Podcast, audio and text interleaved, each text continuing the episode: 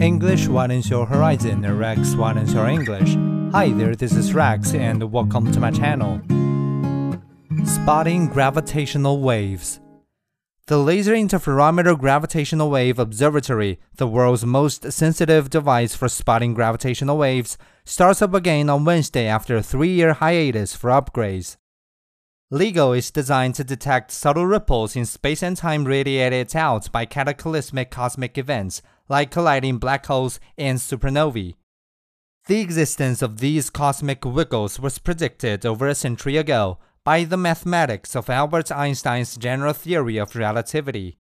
But it was only confirmed when LIGO observed the waves in 2015. The upgrades to LIGO's instruments have resulted in more sensitive detectors capable of observing far fainter gravitational wave events than before. LIGO consists of two American detectors in the states of Louisiana and Washington. It will be joined on this run by Virgo and Kagra, LIGO's European and Japanese equivalents.